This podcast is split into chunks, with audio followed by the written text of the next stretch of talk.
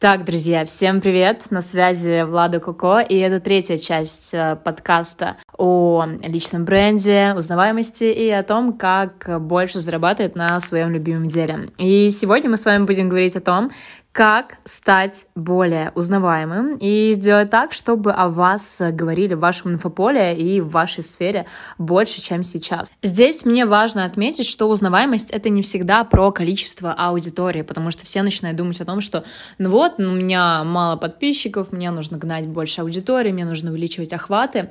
И да, и нет. Узнаваемость — это больше не про количество аудитории, а про то, насколько вас хорошо знают на рынке, насколько вас хорошо знают топовые специалисты, эксперты, блогеры, предприниматели, и насколько вам доверяют, насколько с вами хотят работать, и сколько людей хотят с вами работать и хотят с вами взаимодействовать.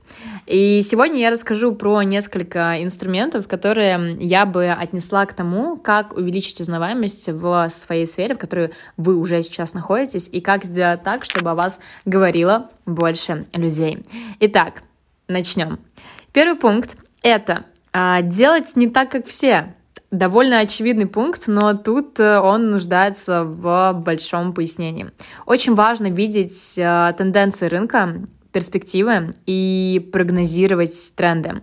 То есть, да, мы делаем не как все, мы не повторяем за людьми другими, за другими специалистами. Потому что очень много бывает так, что человек видит кого-то и такой, о, сделаю так же, и у меня зайдет. Но так не будет.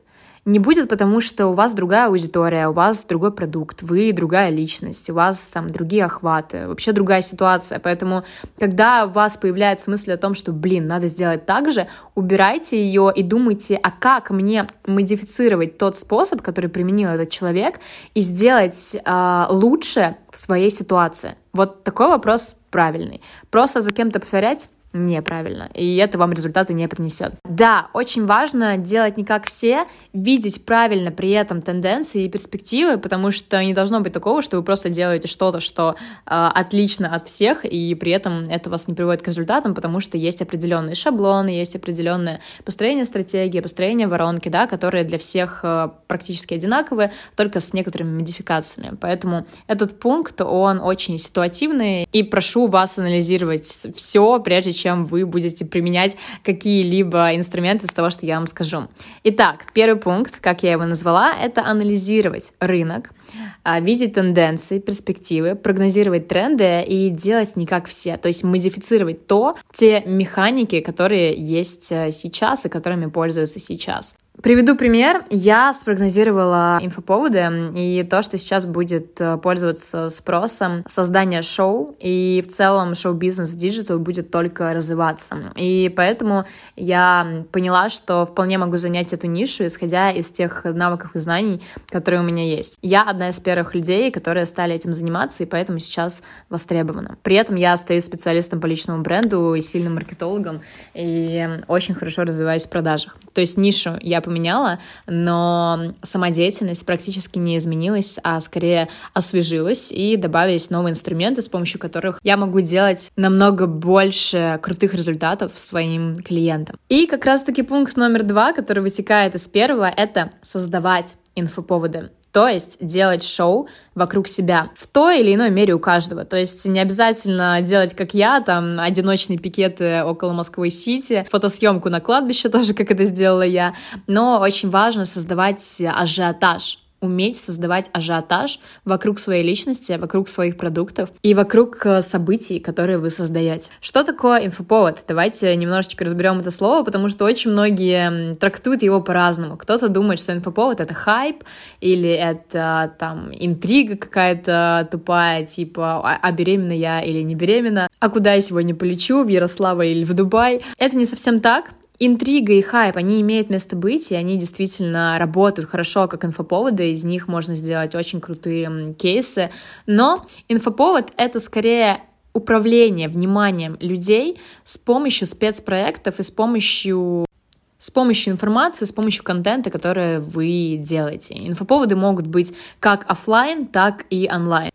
Можете зайти ко мне в сторис и посмотреть э, хайлайты, которые называются «Эпатаж», выступление, шоу и курс. И вот там я как раз-таки рассказываю о том, что такое инфоповоды. Последние инфоповоды, которые у меня были, это как раз-таки съемка на кладбище, одиночный пикет в Сити, это закрытая презентация моего продукта «Эпатаж», которая проходила в формате квеста и в формате иммерсивного шоу, что было первым на рынке, и так далее. Поэтому можете заглянуть в мой инстаграм и все это посмотреть на примере. Итак, следующий пункт — это создание сильного УТП. Что такое УТП для тех, кто не знает, а знать это нужно обязательно. Уникальное торговое предложение. Почему я должна купить именно у вас? Почему я должна подписаться именно на тебя? И в чем в целом твоя уникальность, уникальность твоего продукта, услуги и так далее. Очень важно, чтобы у вас э, было что-то, что вас очень сильно отличает от конкурентов. И мы возвращаемся к первому пункту, где я говорила о том, что очень важно анализировать рынок, и важно понимать, э, что происходит на рынке, важно знать своих конкурентов, важно знать своих э, субститутов, и важно знать, как именно вы можете от них отстроиться. Например, у меня это все, что касается эпатажа, то есть э, такой ниши, такого инструмента э, практически ни у кого нет. Кто-то работает с креативом, но креатив и инфоповоды — это разные вещи. И поэтому у меня абсолютно четкая отстройка от конкурентов. Следующий пункт — это создавать прочные ассоциации с вашими проектами, а, с вашим имиджем, с визуалом, делать классную идентику, делать э, цвета личного бренда и так далее. Например, у меня цвета личного бренда — это розовый и фиолетовый, они у меня появляются везде. У меня и маникюр такого цвета, и логотип такого цвета, вся идентика такого цвета, браслеты, то есть уже офлайн даже продукты, которые я делаю, они тоже в цветах личного бренда. И эти цвета заикарились так сильно со мной, что мне моя аудитория иногда присылает людей, которые одеты в розовые и фиолетовые цвета, и такие, опа, цвета твоего личного бренда человек надел. И я такая, да, очень круто. А многие присылают мне а, чужие сайты и говорят, вот, украли у тебя а, цвета твоего личного бренда. То есть настолько сильно уже а, якорь с этими цветами и со мной.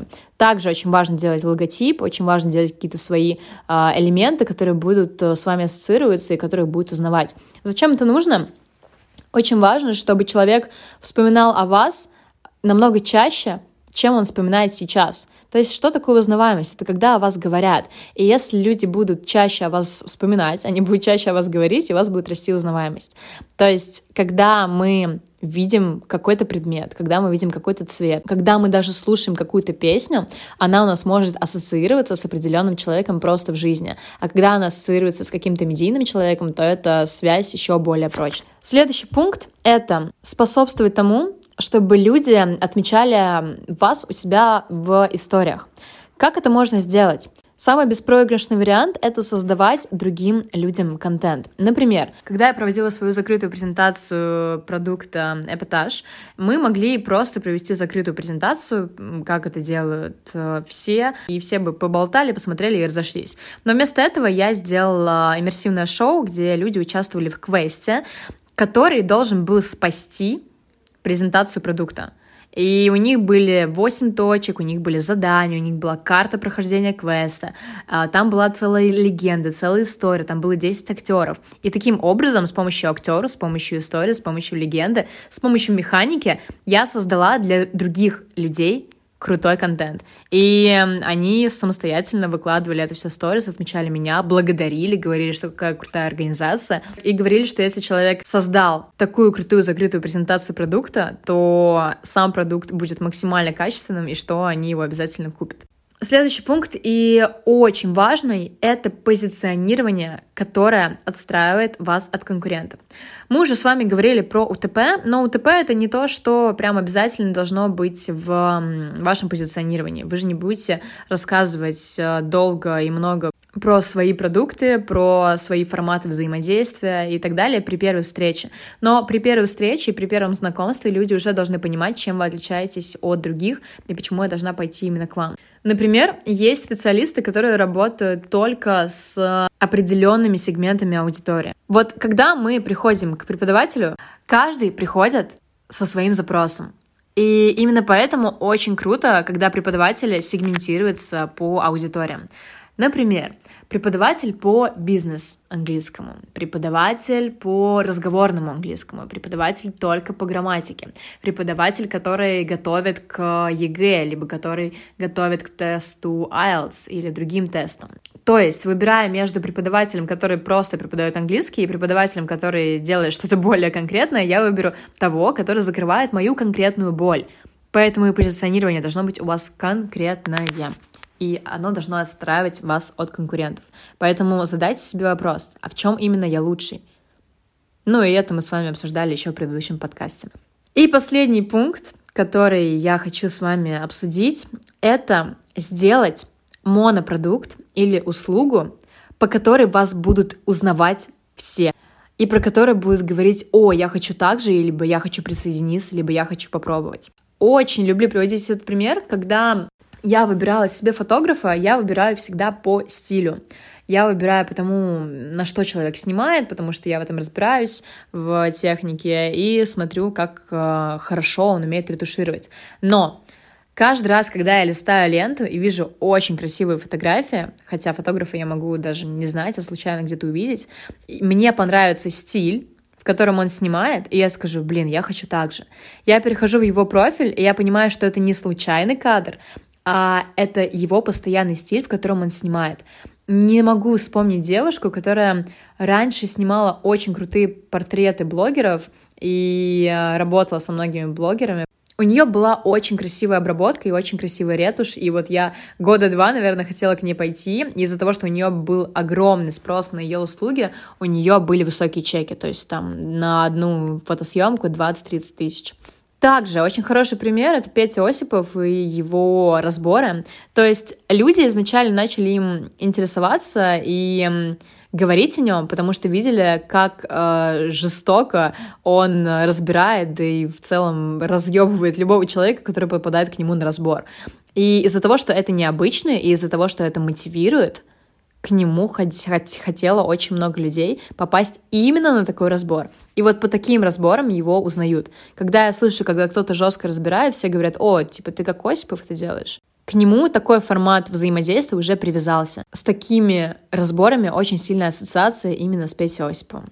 Так, друзья, это были все инструменты и все пункты, которые я хотела обсудить сегодня. Что вам нужно сделать, начать делать уже сейчас, чтобы качать свою узнаваемость и делать так, чтобы о вас говорили.